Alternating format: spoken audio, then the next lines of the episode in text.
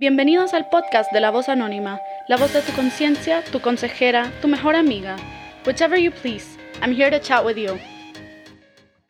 Hola a todos, bienvenidos una vez más a un episodio del podcast de La Voz Anónima. El día de hoy tenemos a una invitada súper especial que viene a contarnos eh, sobre su enfoque peculiar sobre el tema de las dietas y la salud. Eh, la invitada de hoy, démosles la bienvenida, es Pili Villegas.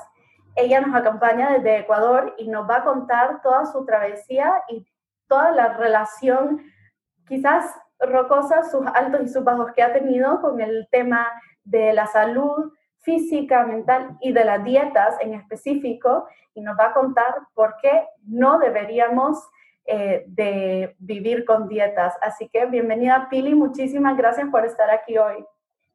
Ale, gracias infinitas a ti por darme este espacio para hablar de lo que me apasiona este, y, mi historia. Y yo sé que les puede ayudar a muchos, así que yo encantadísima.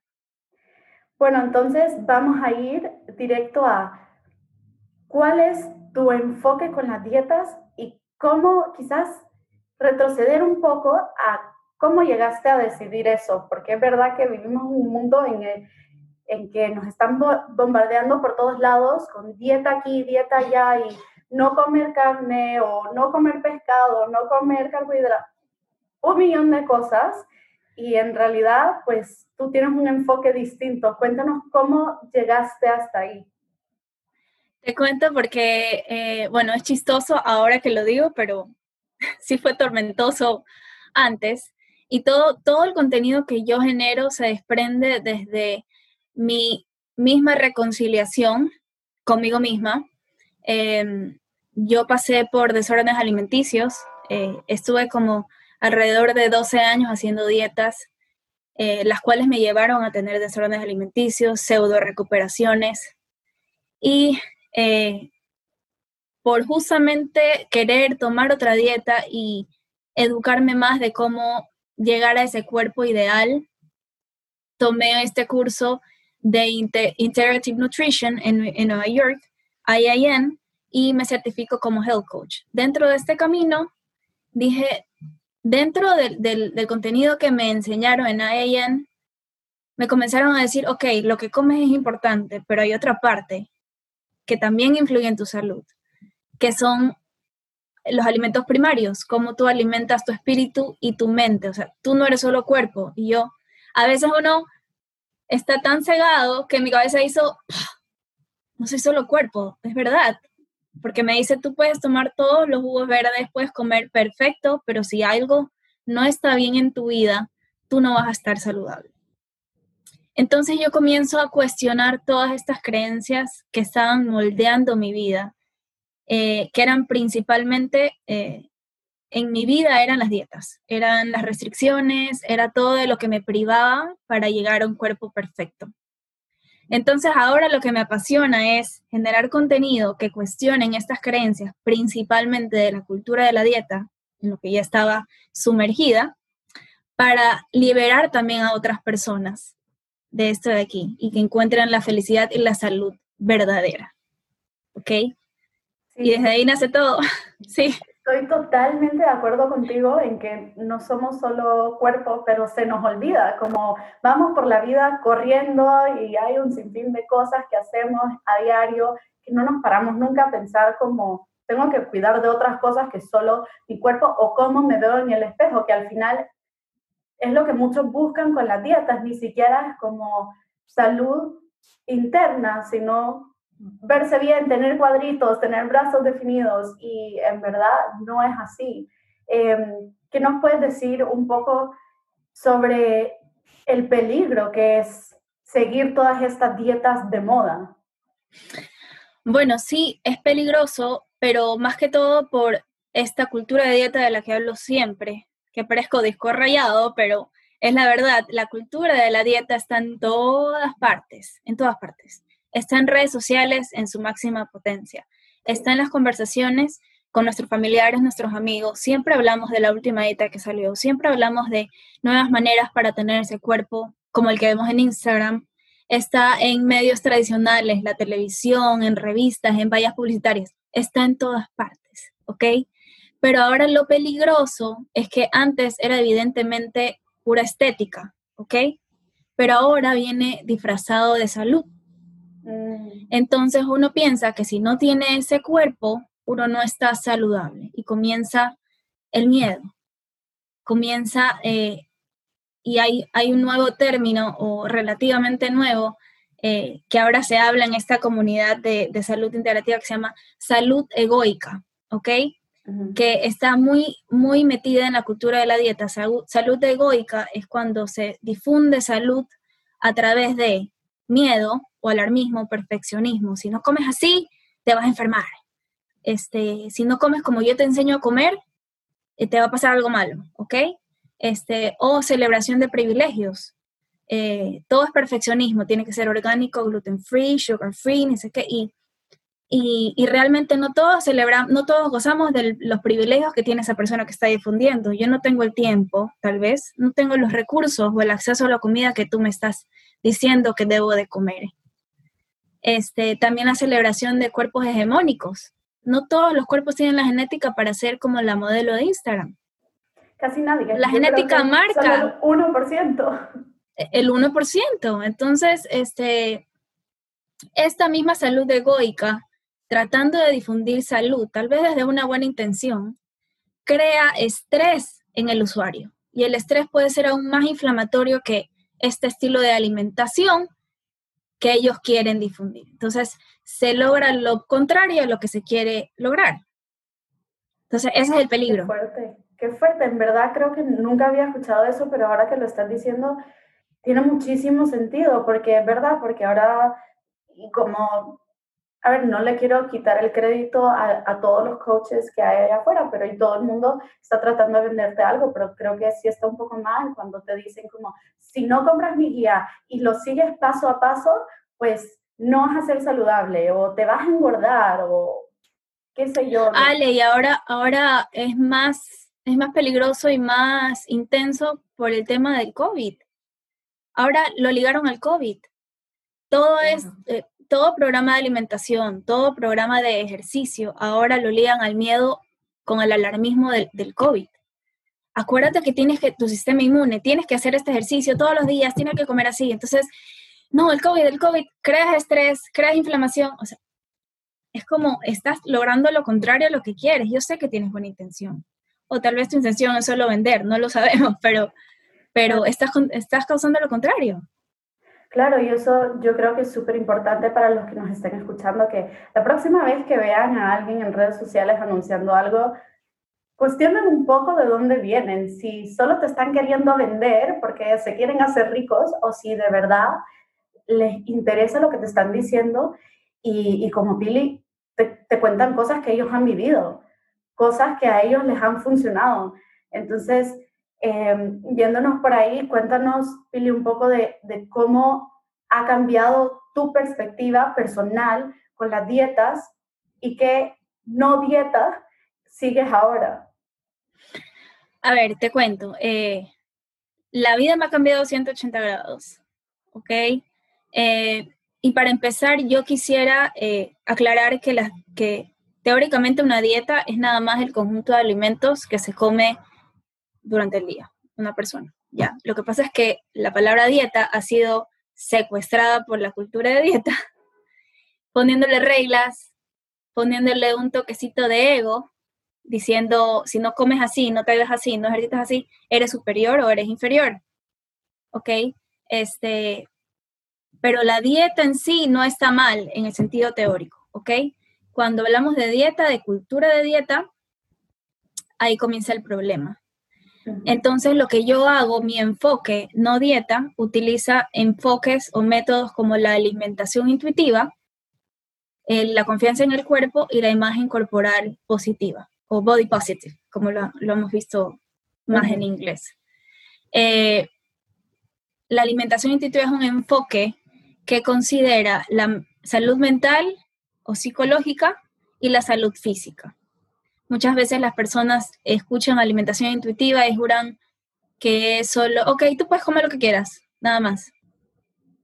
Entonces comienzan a decir, no, pues alimentación intuitiva, eh, es antisalud, porque ¿cómo comes lo que quieras? Si me dices come lo que quieras, me voy a comer todo el helado que tengo en la refri y todas las donuts y, y, así.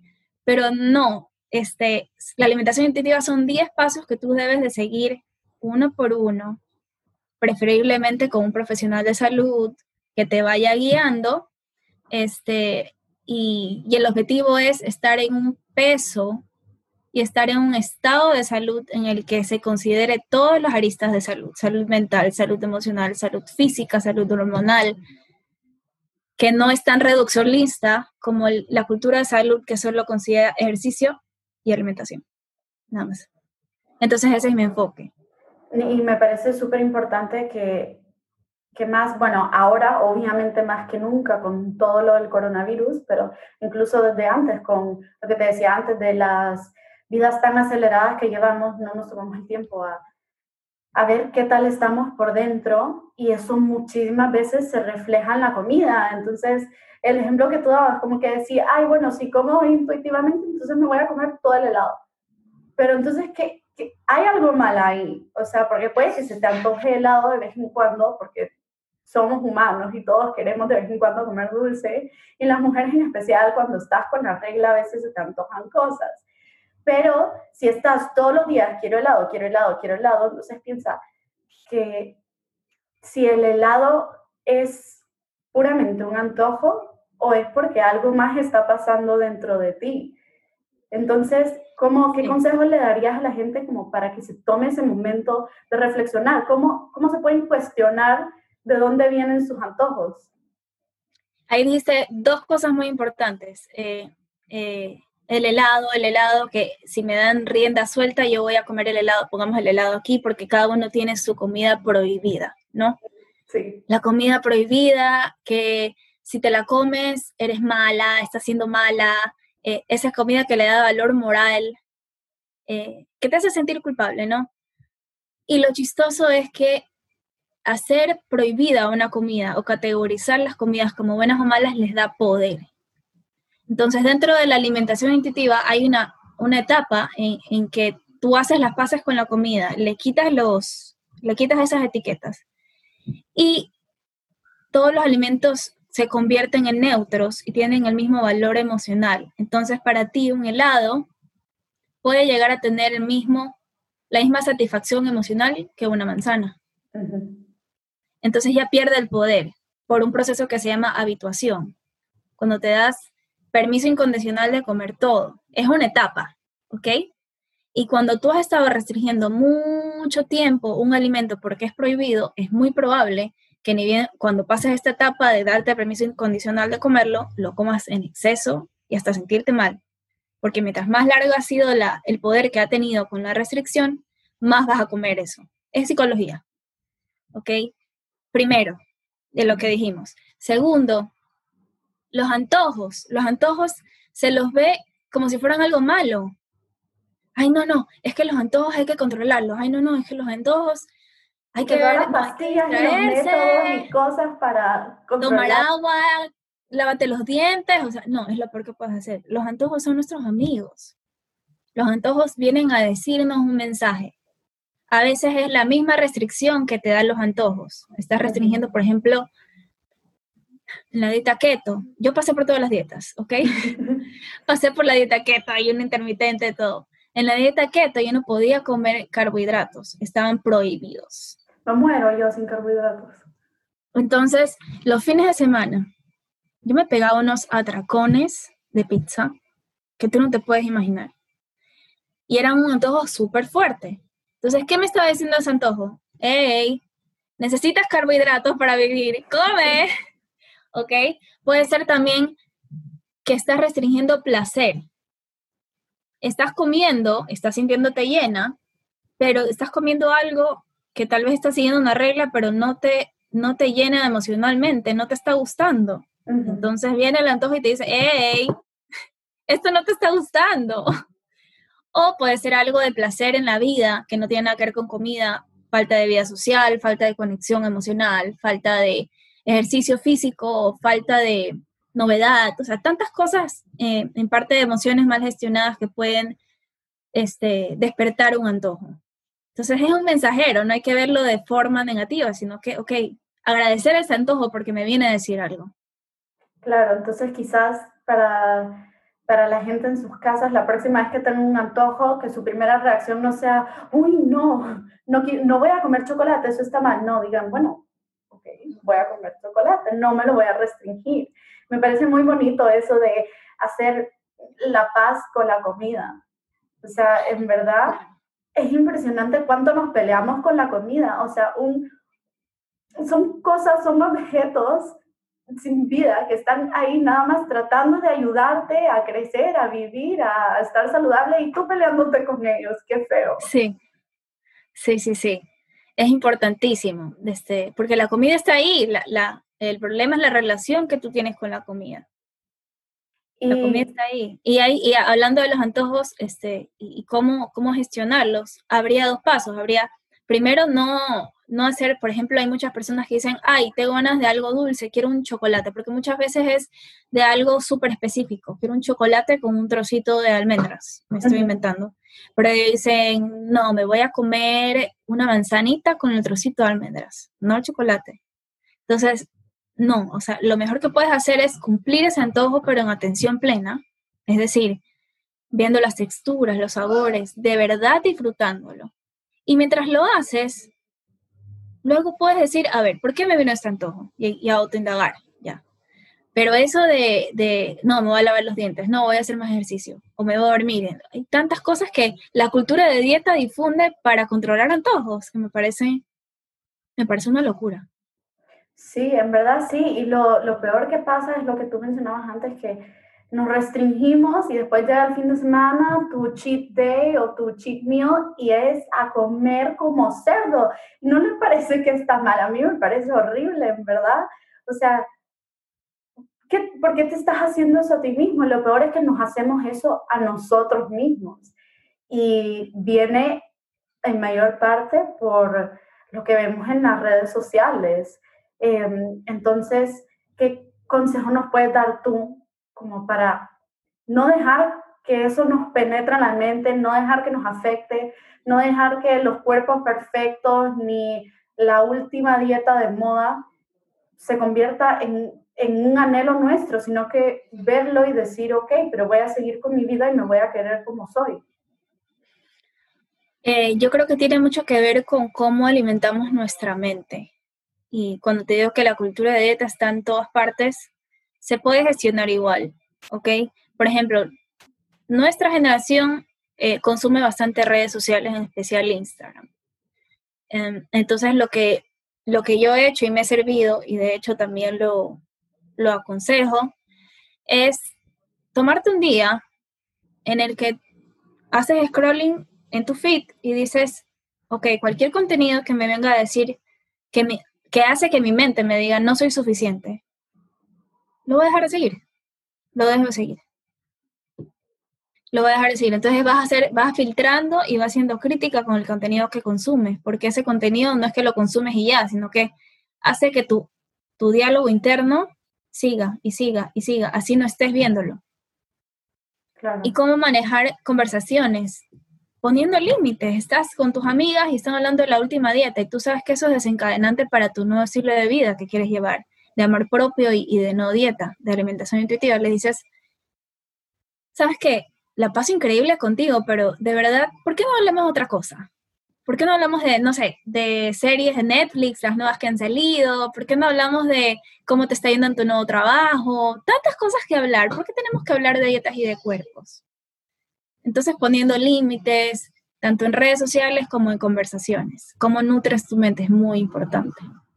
Sí, porque tenemos una tendencia horrorosa de que también soy culpable, yo lo he hecho, de compararnos con los demás y ver una foto de alguien que puede que haya pasado como por 20.000 filtros y Photoshop y de todo, y decimos, yo quiero ser así, pero a lo mejor, como tú decías al principio, mi cuerpo no está hecho para ser así, nunca voy a ser así, pero si vivo con la idea de que quiero ser así, entonces voy a estar mi vida entera frustrada porque no llegué a ser de esa forma.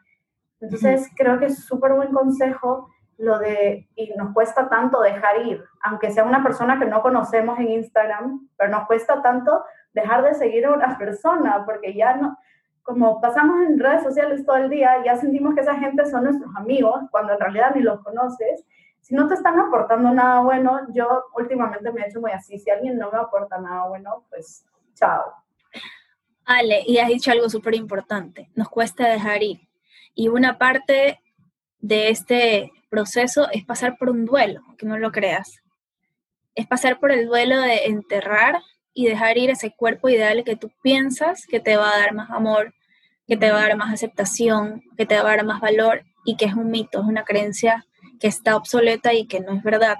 Y te lo digo de primera mano porque yo he tenido ese cuerpo de Instagram, pero es la etapa de mi vida en que más vacía me he sentido. Porque cuando llegas a un cuerpo, y nunca es suficiente. No, ahora quiero esto, ahora quiero esto, ahora qué. Entonces, eres un hámster en una ruedita, tratando, eh, 90% de tu mente está en eso. Y tal vez le das un 5 o 10% a lo que significa tu propósito de vida, a tu espiritualidad, a tus relaciones interpersonales con tu esposo, con tu enamorado, con tu familia.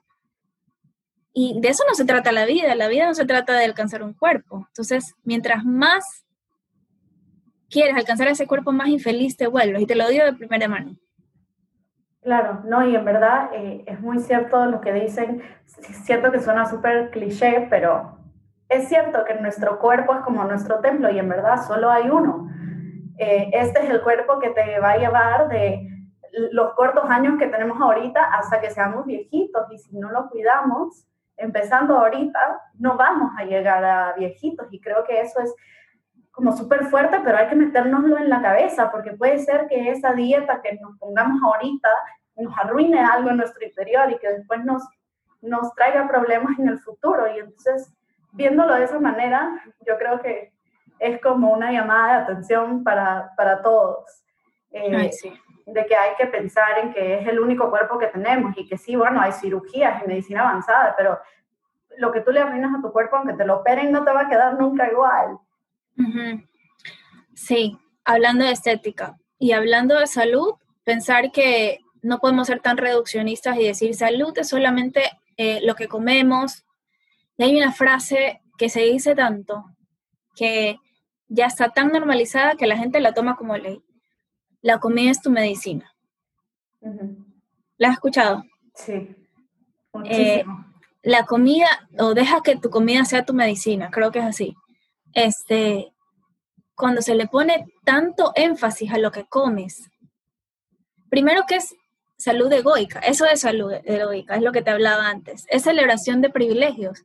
Porque ¿qué tal la última parte de la pirámide social? Que no tiene acceso a comida fresca. ¿Ya? Segundo, le pones tanto peso y énfasis a lo que comes que ya comienzas a ponerle valor moral y ponerle tanta importancia a lo, que comes que ya, ya comienzan los sentimientos de culpa, de obsesión con que todo sea orgánico, que todo sea sugar free, que todo sea gluten free.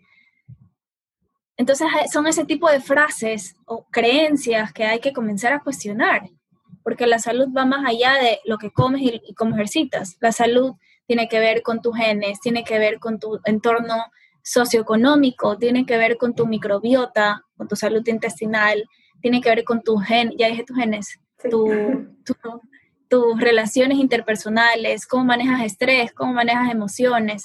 Entonces, sí hay que tener eso muy en cuenta también. Sí, es verdad. Y mm, es súper importante repetirlo y lo voy a repetir yo creo 20 veces más en lo que termina esta conversación, que la salud no solo es el cuerpo, también es la mente. Y por eso eh, quería preguntarte, ¿qué dirías tú que es la lección más importante? Obviamente no es un camino que sea terminado, es, es un camino para el resto de la vida, como no es una dieta como la conocemos, o sea, como ya todos tenemos normalizado la idea de dieta, de que sean 21 días o que si 90 días, lo que sea, no, dieta es, es como comemos. Eh, pero en lo que llevas de camino, reconciliándote con la comida, ¿qué dirías que es lo más importante que has aprendido? Lo más importante que he aprendido o que he descubierto es que el plato o lo que comemos es reflejo de nuestra vida. Refleja si tienes mentalidad de abundancia o de escasez. Eh, y me encanta, me encanta este concepto de vivir en abundancia porque es abundancia, la gente piensa que es tener mucho, pero abundancia realmente es saber que lo que tienes es suficiente y eres agradecido con lo que tienes. Entonces, y, y aunque suene loco, eso se refleja en el plato de tu comida. Si piensas, si tienes mentalidad de escasez, vas a creer que no mereces comer, vas a creer que mereces comer menos, vas a creer que tienes que hacerte más pequeña. Si estás con mentalidad de abundancia, vas a agradecer lo que tienes, vas a empoderar lo que tienes. Y, eso es lo, más importante que descubrí y que me pareció loquísimo. Este, no me acuerdo de quién lo aprendí, pero la cabeza fue, fue como que, es verdad, cuando yo estaba en este desorden alimenticio, tiene bastantes capas, tiene bastantes capas, porque en la punta del iceberg es lo que tú comes, pero dentro, bajo, bajo el agua, está cómo tú te relacionas con el mundo, cómo tú te relacionas contigo misma, con los demás. Entonces, este, muchas veces se tratan los desórdenes alimenticios solamente con alimentación y es, son capas de capas de capas de, que, reflejan la relación que tú tienes con el mundo y con, y con tu ecosistema, ¿no? Eso es lo más importante que descubrí. Pues mi cabeza también acaba de hacer como pum, como me encanta eso, o sea, porque yo también he estado hablando mucho últimamente de, de lo que es vivir en abundancia, en, en todo sentido, solo, no lo había pensado nunca en realidad con, con lo que comemos, pero me encanta ese concepto y de verdad que ahora cada vez que vea mi plato voy a pensar en eso, en sí. cómo me estoy relacionando con mi comida y, y pues eso, cómo se refleja, cómo soy yo como persona, con, con los demás, conmigo misma, con cómo actúo, con cómo pienso, con cómo me siento en mi plato. Me, a mí me encanta eso de verse reflejado en todo lo que uno hace, porque si hacemos las cosas con amor, eh, con cariño, así es como nos vamos a tratar a nosotros mismos y al mundo, ya sea que si lavar los platos, lavar la ropa, ser cualquier otro que hacer, trabajo, deber, lo que sea. Y lo mismo con comer. O sea, si mi mamá siempre decía que es mucho más fácil eh, ser bueno con el mundo exterior que, que, en la casa, porque mis hermanos y yo siempre nos peleábamos. Y yo aplico el mismo concepto de es mucho más fácil darle un consejo a alguien o, o ser amable con alguien que seguir su propio consejo o ser amable con uno mismo. Y la comida me parece como un súper buen paso para ir cambiando nuestra mentalidad. Em, y quería hablar un poco sobre lo que nos has dicho de los desórdenes alimenticios, los que has pasado. ¿Qué crees tú que es lo que te llevó hasta ese punto para poder evitárselo a todo el mundo que pueda estar en riesgo de llegar a estar una situación de, de un desorden alimenticio, de, de, estar mal consigo mismo, de tener una mala relación con su cuerpo y con su comida. ¿Sientes que, que fue tu entorno, fue las redes sociales, fue la presión? ¿De dónde te vino eso? Mira, los trastornos de la conducta alimentaria eh, son muy complejos. De hecho, yo no soy especialista en desórdenes alimenticios, pero eh, he leído bastante de esto de aquí, justamente por lo que he pasado, y, tienen bastante de genética, tienen bastante de dinámica familiar. No es culpa de los padres, pero tú sabes que somos esponjitas de chiquitos y, vemos cómo, cómo interactúan los, nuestros padres, cómo es la dinámica familiar. Pero lo único que te puedo decir dentro de mi enfoque, que son las dietas, es que estadísticamente 35% de las personas que entran a una dieta pasan a una alimentación desordenada. 35% es muchísimo. 35%. Desordenada quiere decir restricción, atracón, que eso está muy normalizado porque el atracón ahora se le dice cheat day. Sí. Ya, es como, si te das cuenta cómo están difundiendo alimentación desordenada, ok. Y 25%, 20-25% de esas que pasan a alimentación desordenada pasan a un desorden alimenticio completo. Y otra estadística es que los adolescentes que hacen dieta versus los que no los hacen tienen ocho veces más probabilidades de caer en un desorden alimenticio. Entonces, estadísticamente está clarísimo cómo las dietas influyen en los desórdenes alimenticios. este, y, y cómo esto se está normalizando cada vez más y ahora no solo está Instagram, sino TikTok, y yo creo que TikTok aún está más sumergido en cultura de dieta y eso me asusta porque TikTok es bastante usado por, por adolescentes, ¿no? De 13 años en adelante. Yo, yo puede que me cree algún conflicto aquí con lo que voy a decir, pero a mí me parece que hay un ambiente súper pesado y negativo en TikTok.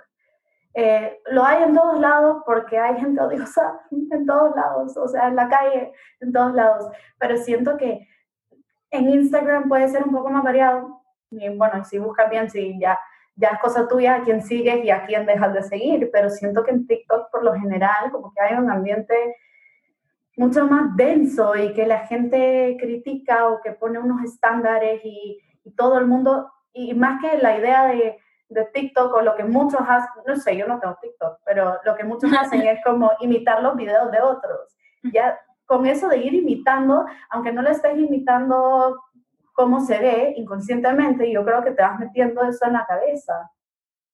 Sí, es bastante, genera bastante comparación. Y de hecho, no sé si te viste este, este documental de Social Dilemma, algo así. Lo tengo en, mi lista. Por favor, mírate, hay una, hay una parte donde hay un nuevo término usado por los cirujanos plásticos que se llama so, este, ¿cómo era? Snapchat Dysmorphia. O sea, que te hace ver como un filtro.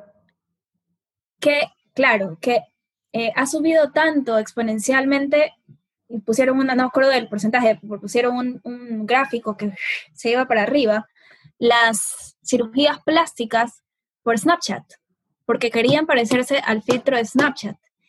Y yo creo que los filtros de TikTok son aún peores que los de Snapchat porque ahora se pueden hacer en tiempo real. Y en tiempo real tú te haces la nariz más chiquita y los ojos más grandes y, la boca más grande y qué sé, cómo puede llegar a afectar esto. Lo que más me pone nerviosa es que son niños muy chiquitos. Creo que desde, los 12 años ya comienzan a usar esta red social. Entonces, mírate ese documental porque la cabeza te hace así, te juro pues lo voy a ver y, ya escucharon todos los demás. Si no lo han visto, pues ustedes también tienen tarea igual que yo, ir a ver ese documental. Sí, sí me han dicho que es un poco fuerte y que te hace darte cuenta de, muchas cosas que nos pasan en el día a día y ni siquiera nos percatamos. Eh, así que sí, está en, mi lista definitivamente. Em, y ahondando un poco más en el, en el tema como de, de las redes sociales, eh, ¿Cómo eh, podemos hacer nosotros para que no nos afecte? Es como una pregunta súper amplia y seguro ni tienes una respuesta específica, pero ¿qué has hecho tú, aparte de los consejos que dabas antes de dejar de seguir gente, para que no te afecte, bueno, las redes sociales, lo que dice tu familia, los amigos? ¿Te ha tocado despedirte, digámoslo así, de, de amigos o quizás alejarte un poco de algún familiar porque no ven las cosas como las ves tú?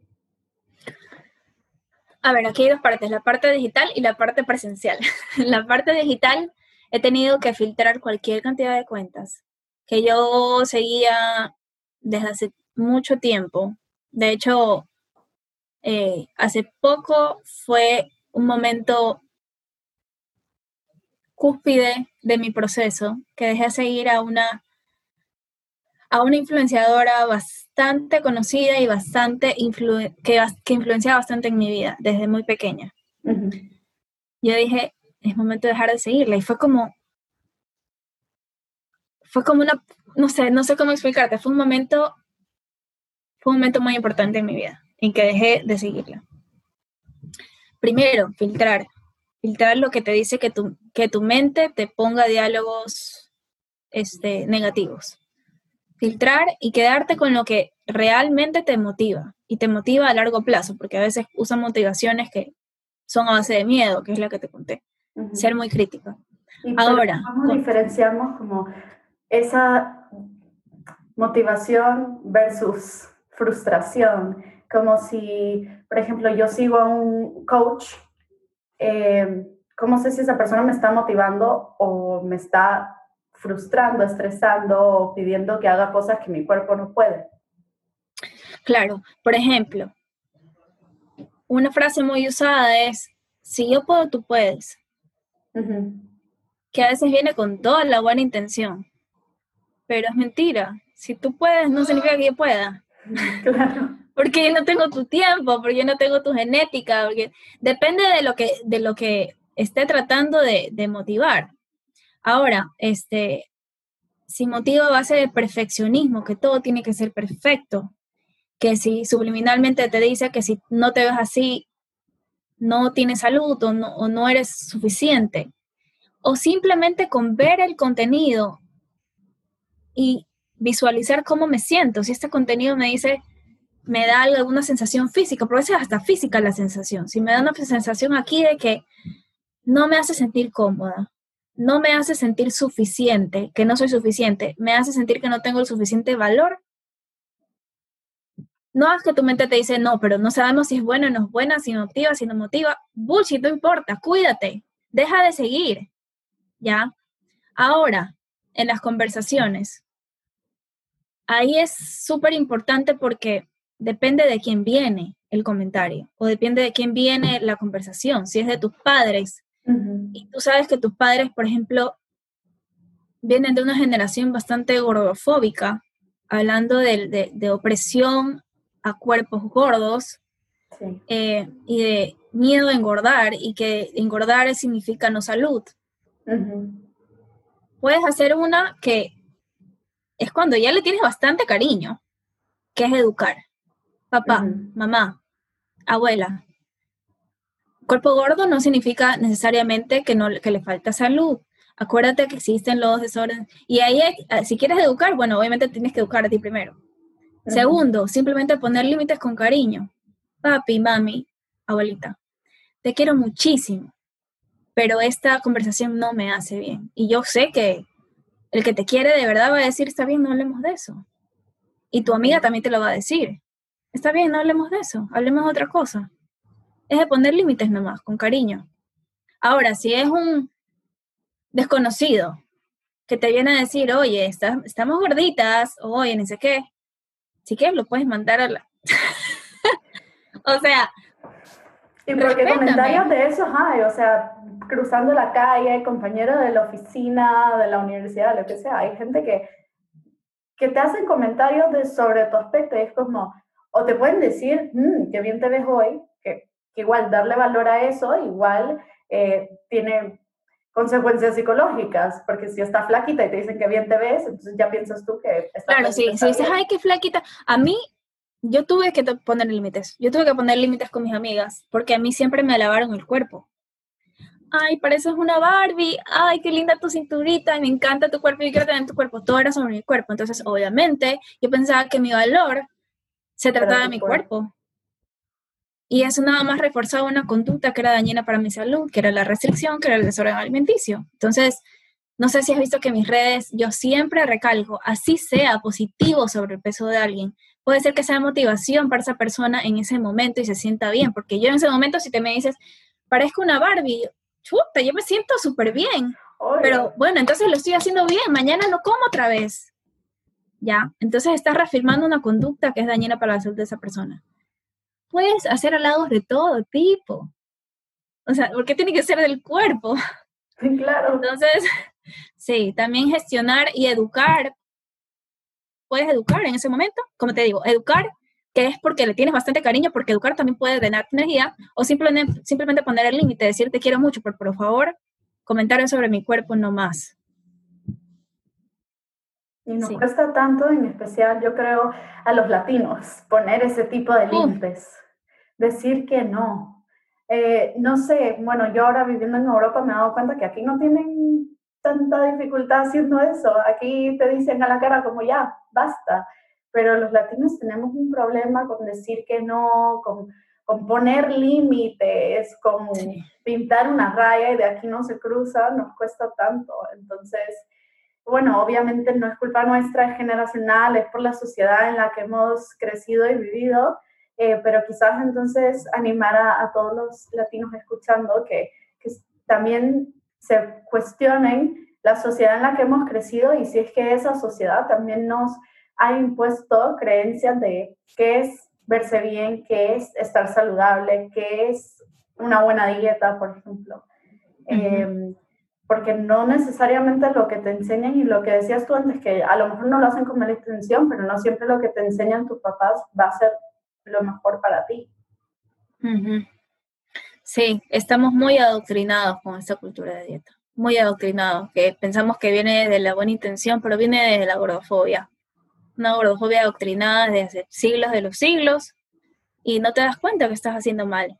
Es más, lo, lo piensas haciendo que estás haciendo bien. Claro. Sí. Claro. Bueno, y para concluir, em, quisiera que le dejo un consejo a todos los que nos están escuchando que, que están un, poco perdidos y, quizás perplejos después de escuchar esta conversación, eh, de decir, pero, ok, dieta, no dieta, ¿en qué me quedo? No sé qué hacer. ¿Qué les dirías a ellos y quizás a tu yo más joven? ¿Qué consejo le darías de dónde empezar a tener una vida más saludable y a decirle que no a la cultura de dieta?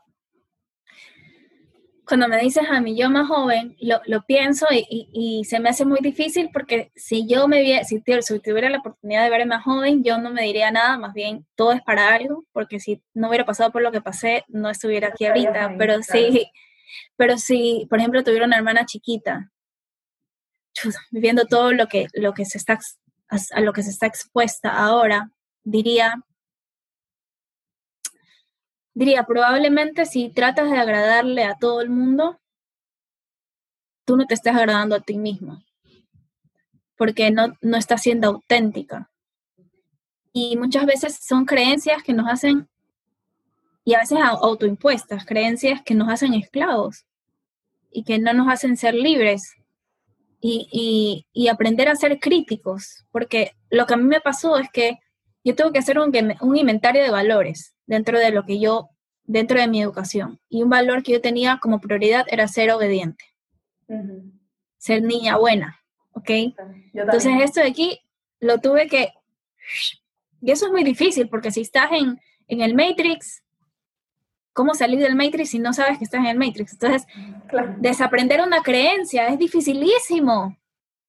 Entonces decir, ok, yo ya no tengo que ser obediente, lo que tengo que hacer es crítica yo creo que ese es lo primero que le diría a mi hermanita chiquita. Aprende a ser crítica, a cuestionar absolutamente todo, todo lo que te dicen, todo lo que has aprendido, a cuestionar. Me parece un consejo buenísimo para todos los más chiquitos o para ahorita, tengan la edad que tengan, eh, de cuestionar todo, de cuestionar ya si al final tenías eh, esta creencia de que hay que ser obediente en la vida, lo cuestionas y aún así piensas que hay que ser obediente en la vida, pues muy bien, pero ya es tu propia creencia, no es algo que te impusieron. Y, así pues con todo en la vida, eh, yo siempre he sido una niña súper curiosa y a mí me encanta cuestionar todo. Em, y siento que también eso me ha llevado a mí hasta acá y quiero eh, que todos los que nos escuchen también se cuestionen absolutamente todo, todo, todo. Hasta lo que, estamos diciendo ahora, ojo, no me crean nada, no nos crean, cuestionen.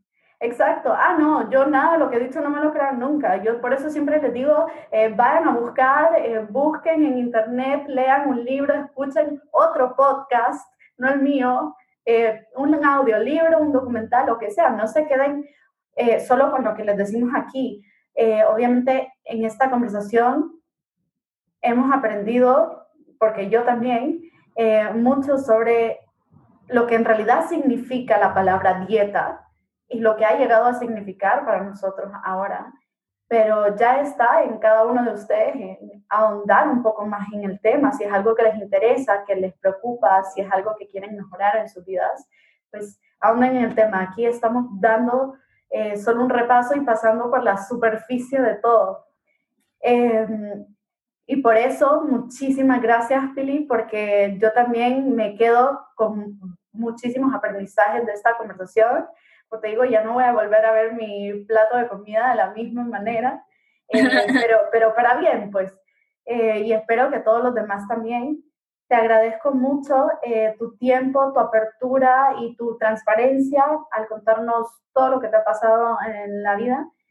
Y si alguien tiene una pregunta o algo, pues pueden buscar a Pili, ella con gusto les responde, con gusto les cuenta un poco más.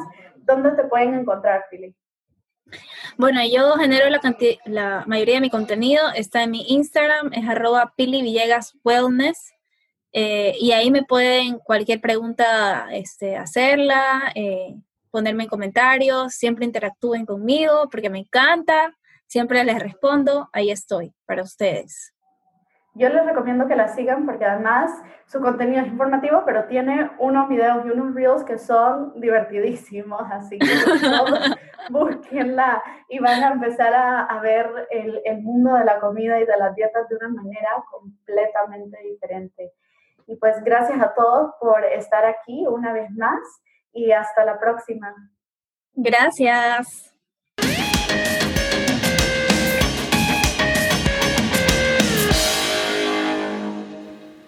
Preguntas, comentarios, sugerencias? Come chat with me over on Instagram at Voz Anónima Podcast o por la web en vozanónima.com.